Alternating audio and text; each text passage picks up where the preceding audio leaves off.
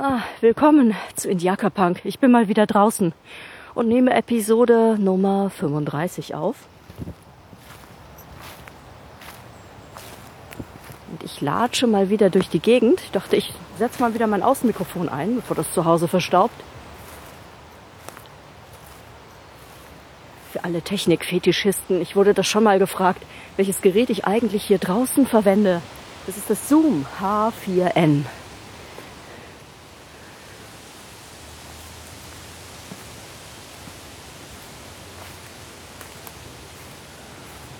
Wir sind wieder beim fröhlichen Raten. Welche Gegend in Hamburg ist das gerade? Wo befinde ich mich? Und ich muss gestehen, ich weiß das auch nur ganz grob. Denn ich mag das auch manchmal loszulaufen und einfach irgendwie zu starten und irgendwo rauszukommen und nicht so genau zu wissen, wo ich gerade bin. Das ist in Hamburg auch nicht so gefährlich. Meistens kommt man dann doch wieder irgendwo raus, wo man etwas Bekanntes sieht. Ja, warum bin ich denn heute hier draußen? Es ist ein wunderschöner Herbsttag und ich dachte, ich muss mal raus und mal ein bisschen durch die Gegend laufen und mal wieder etwas Zeit in der Natur verbringen.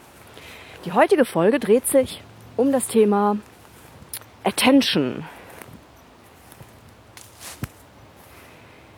Denn als Therapeutin frage ich mich immer wieder, was macht eigentlich Wohlbefinden aus? Hm, denn viele Klienten kommen ja zu mir, weil ihr Wohlbefinden leidet, weil sie sich nicht mehr glücklich fühlen, nicht mehr Freude empfinden können.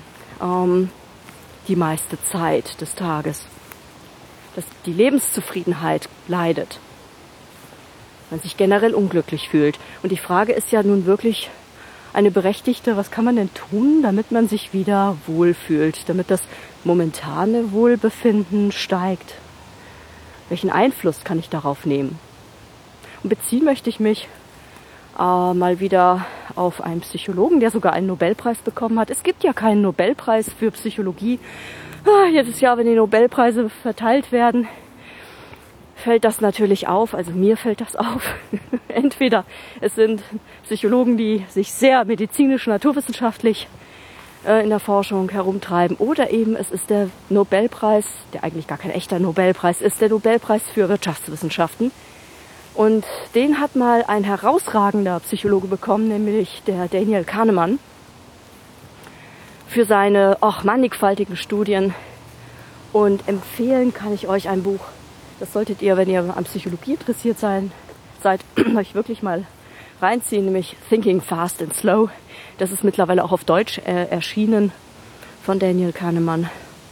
Und ähm, es erklärt viel ähm, darüber auf, wie Menschen eigentlich denken, wie man Urteilungsfehler, Beurteilungsfehler macht, wie man ähm, psychische Größen messen kann und wie man sie am besten nicht misst. Und das ist schon ein ganz spannendes Buch. Da gibt's auch ein äh, Mini-Kapitel drin zum Messen von Lebenszufriedenheit und Wohlbefinden. Und dass das unglaublich schwer ist. Aber die meiste Forschung basierte auf äh, das Messen einen, einer einzigen Skala, nämlich einer Frage zum generellen Wohlbefinden auf einer Skala von 0 bis 10. Also 0 ganz schlimm und 10 ganz toll. Das ist natürlich kein gutes Maß für die Forschung nach äh, Wohlbefinden. Denn äh, dieses Maß ist unglaublich abhängig von unseren eigenen Wahrnehmungsfehlern. Es ist abhängig davon, ähm, wie emotional die letzten Ereignisse waren in meinem Leben und wie sehr sie eine Spur hinterlassen haben und andere Erlebnisse überstrahlen. Das Schöne ist ja, dass wir eigentlich eine ganze Menge neuer Techniken haben, mit denen wir Wohlbefinden zukünftig messen können.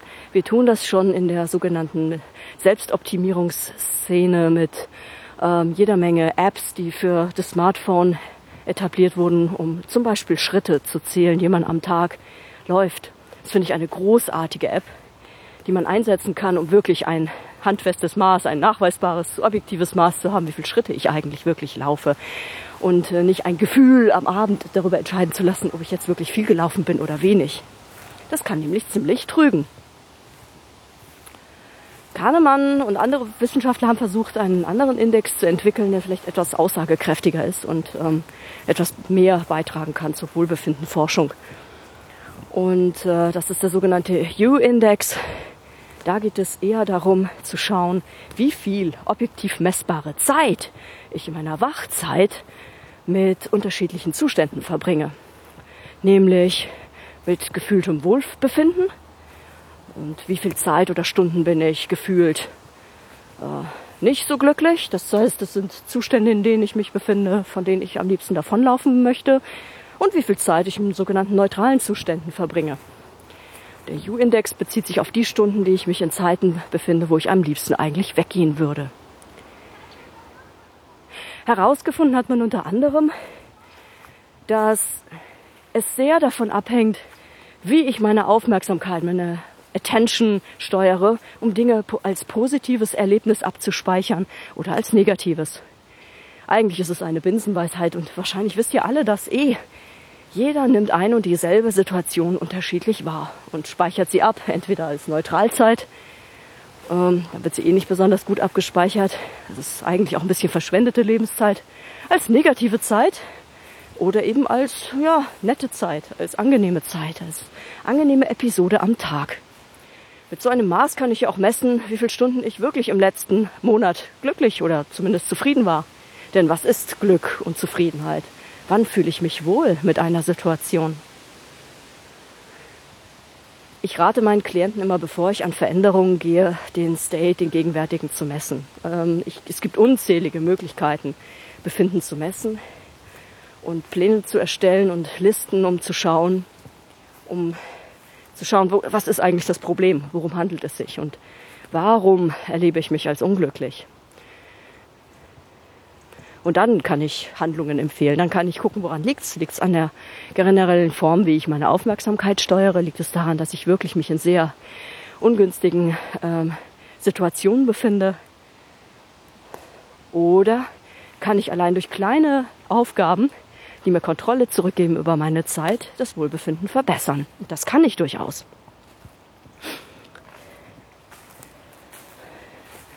So, jetzt habe ich überhaupt keine Ahnung mehr, wo ich bin.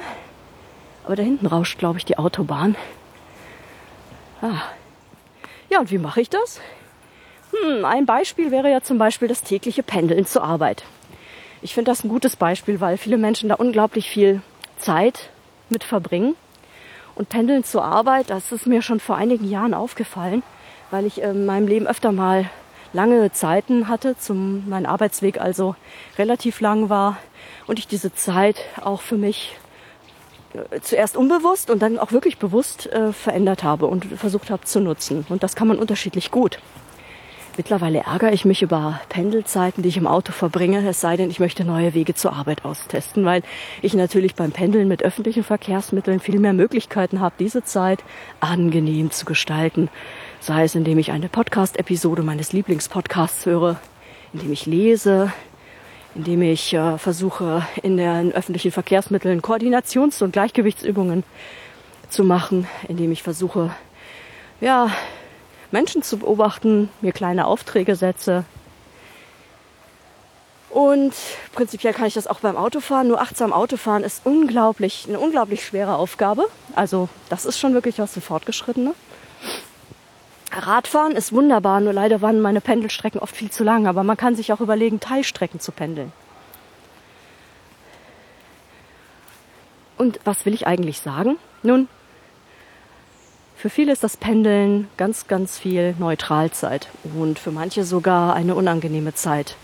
Und wenn man jetzt mal absolut hochrechnet, wie viel Wachzeit man wirklich in der Woche beim Pendeln verbringt, dann lohnt es sich allein mit so einer Zeit anzufangen, mehr subjektives Wohlbefinden zu generieren. Das meine ich wirklich ernst.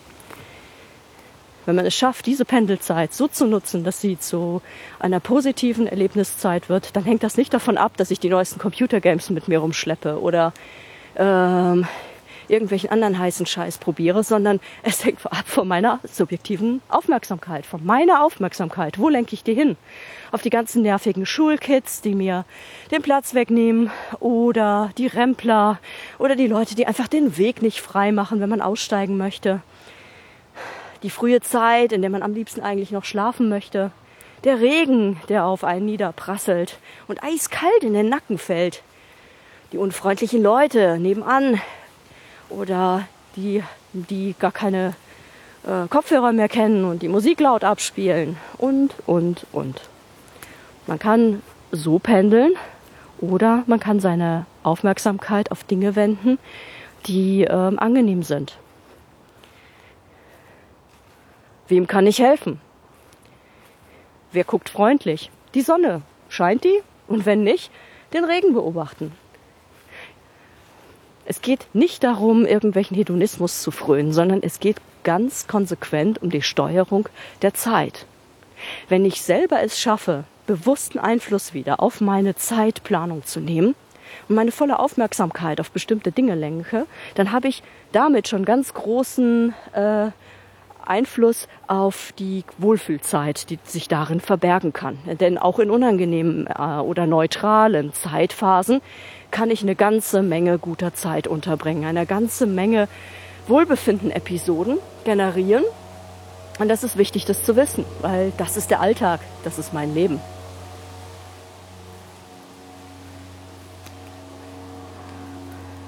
Und wahrscheinlich ist ein ganz, ganz großer Effekt innerhalb der Psychotherapieforschung einfach das Stiften von Hoffnung.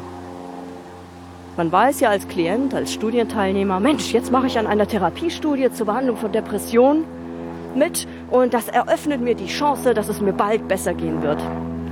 Das ist eine Lenkung der Aufmerksamkeit, nichts anderes. Nämlich die Lenkung der Aufmerksamkeit weg von Schmerz und Leiden hin zu Hoffnung.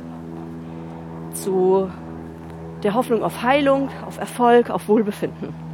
Und allein das steigert das Wohlbefinden. Wir Therapeuten wissen das. An, bei Beginn einer Therapie sind die meisten Patienten glücklicher. Ähm, das ist einfach ein ganz normaler Effekt. Jetzt geht's los. Ich gehe zur Therapiesitzung, da wird mir geholfen. Das macht schon etwas mit dem Wohlbefinden. In Studien habe ich also einen ganz großen Effekt von Hoffnung, von Zeit, die gegeben wird, Menschen, die sich um einen kümmern, Interventionen, die ich strukturiert in meinen Tagesablauf einplanen muss und die etwas mit mir machen. Und wenn es auch nur Fake-Interventionen sind. Und wenn sie mich auch nur vor die Tür locken und mich aktivieren und zum Rausgehen animieren. Es ist plötzlich wieder Zeit da, in der ich etwas anderes spüre als Leid und Schmerz. Aufmerksamkeit ist ein Schlüsselfaktor, auch in der Psychotherapie. Und die Fähigkeit, die Aufmerksamkeit wieder bewusst zu steuern, ist eine Schlüsselfähigkeit für Wohlbefinden.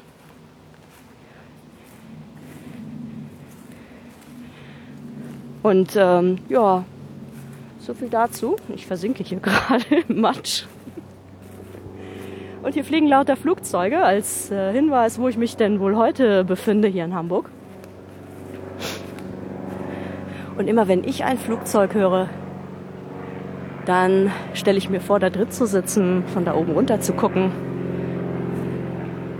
Und das steigert gleich mein Wohlbefinden. Was würdet ihr denken, wenn ihr hier durch den Wald irren würdet, bei wunderschönstem Wetter, etwas matschiger Boden? Man hört im Hintergrund die Autobahn rauschen und über einem ein kleines Sportflugzeug. Und überlegt mal, was würdet ihr denken? Wann ertappt ihr euch bei negativem Denken?